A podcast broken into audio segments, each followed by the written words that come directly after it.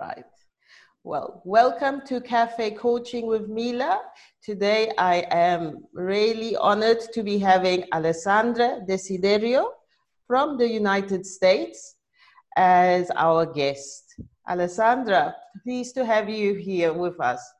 Hey, thanks Mila for having me. I'm really excited to be here. So do tell us a little bit about yourself, where you're from. Yeah, so I live in Denver, Colorado, which is like smack dab in the middle of the United States or so. Um, and I hail from the East Coast of the United States, so that's kind of where I was born and raised. And I came out to Colorado about 11 years ago. And um, I, uh, yeah, got introduced to you through a Facebook group. Really excited about that, and uh, looking forward to you know this. Great. And please tell us what do you do? So my favorite answer for this is I do whatever I want. That's good. I love that. I do too. Um, but in reality, I mean, I guess the best way to describe my role is that I'm I'm strategy and development, and so I'm a consultant. Uh, I hold a role with a nonprofit lender here, a large nonprofit lender here that supports small businesses and underserved entrepreneurs, and uh, and then I am the founder of a of an app that's out to revitalize the way that childcare is paid for. Awesome. Do explain to us a little bit about that app because you told me something about it and I found it very interesting. Yeah, so Crew Childcare Rewards app is kind of the culmination of all of my pursuits to support childcare being more affordable. Because right now it just is not affordable for pretty much anywhere anywhere in the globe but for anyone uh, you know you're dealing with there's some kind of heavy cost involved. And whether that's a relationship cost um, or a financial cost you know we're dealing with a, lot of people who are unable to really work or work to the extent that they'd like to because they don't have sufficient childcare or they can't afford childcare so that's what we're we're we're after. We're trying to create a way to um, impact that cost and lower it through community and supporting each other. Awesome. And this app is in development or you already have it working? Yeah, so we have a prototype. Um, I didn't know this about app development when I started this, but this is a, a long process, you know, and it takes a lot of testing and building to be able to get what you see as a well efficient well working machine in the in the app store. And so over the course of you know the last year really finalizing the concept and working with the different communities um, and now over the next six or seven months we're going to finalize the design and how that looks in the app and what the user experience are you know experiences are and so um, and then we hope that our our app will be live across the board um, in the all the marketplaces and our web app by the middle of next year. So our, our target is to have our app in the Android marketplace uh, by January, and then across the board in, on iOS and uh, and mobile app and or excuse me web app and uh, Android in June. Awesome! Wow, that is a work in progress that you've got. And will it be global?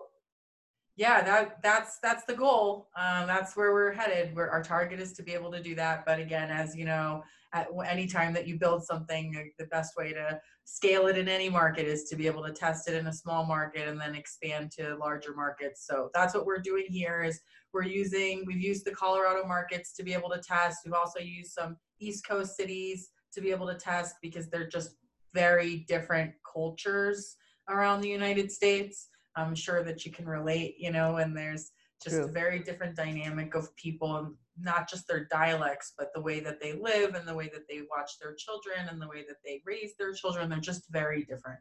So we're taking a sampling from a, a few big cities and then a few rural communities here in the United States to be able to build that that um, scale plan. Awesome. So it will be creating community, right, as well? Yeah, yeah. So the the point of the app is to capture the informal childcare market. So we incentivize parents to share information about the childcare providers that are in their area, and that could be like grandma or Aunt Nancy or, you know, Lupe down the street who just happens to watch your kids on the weekend. Um, or it could look more like a child care facility. And so we want to kind of capture those organizations, those people that are not listed elsewhere. And we want to start to create a directory of all the people that are listed elsewhere so that we can start to put all the links of all of their profiles in one place um, and make it a lot easier for these parents to know what's going on with this provider where their reviews are where they're um, you know where they're watching children those kind of things that you may not get from one care profile you know one care platform profile we want to be able to build a pro- platform that incorporates all of our competitors Okay, perfect. That sounds very interesting. You also commented to me that you also work with a, a networking group of ladies. And how does that go? Yeah, so I'm I'm really lucky that the the ideas that I'm passionate about, many other women are passionate about them too. And childcare affordability, access to work, um, you know, equality for women, equality for all people. I, those are the things I care about. So when you care about those things, you just attract people of your kind and i have i'm very lucky that including you mila you are you know you're in my uh in my whole gaggle of wonderful people that i get to associate with. So i think that as a result of that i've been able to build a really dynamic team that scales internationally. And i have a lot of people overseas that are interested in being able to pull some of these social impact ideas overseas um, and then i have a lot of you know women here in, in the states that are looking at how can they best transition to remote work um, and working from home and supporting themselves in a, a, a position that they build themselves. So uh, my consulting agency looks like me finding other consultants and contractors and entry level uh, you know interns things like that that have an interest in working in this area and then having them work on the different projects that I'm working on as well. So that's uh, kind of become a, its own consulting agency called Fiore 3 Consulting. And, you know, working with those women has given me a lot of per- perception and, and, and view into how does this work? How to best make this company a success. That's interesting, especially since for a lot of people, I think starting to work online from home, especially when you're a mother, you always need that that support and that community of other women who have gone through the same thing to help you and give those tips and that help that it's so essential. Yeah it's tough to do it alone. I mean and why would you want to? You know you have all these resources and you have people that want to work with you. Um, so you can still be an independent contractor and consultant and work with teams. Like there's no reason why you can't do that. So I think that that's one of the most important aspects that that we sometimes miss out on um, as remote workers too. And I'm I'm hoping to bring that into play with with some of the the women and men that don't quite know how to integrate that piece into you know their ask to work with other companies or other people.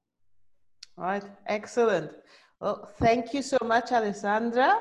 This yeah. has been interesting. Please tell the community um, where they can find you. I found you on Facebook in a group, and how they can contact you if they want to be, um, become consultants as well with you, or find your website. Sure. Yeah. So I, um, I mean, you can you can Google me, Alessandra Desiderio. I'm the only one in the United States, uh, or at least the only one with a Facebook page, a LinkedIn, and a Twitter profile. So um, you can find me on all the platforms. You can also find Crew Childcare App at crewchildcareapp.com, and it's all over all the platforms as well. Um, Fiore3, F I O R E 3 dot consulting I can give you a little bit more insight on the different consulting services that you can get involved in. So yeah, and, and just feel free to reach out through Mila as well. I'm sure that she'll post uh, my information. And if you have any other questions, I'm happy to answer them. Awesome. Thank you so much, Alessandra. It was great being able to showcase you, a female entrepreneur, building community and apps for everyone and I hope to interview you soon. Thank you so much, Mila. I really appreciate it. And You have, have a great day. You too. Thank you. All right. Bye. Bye.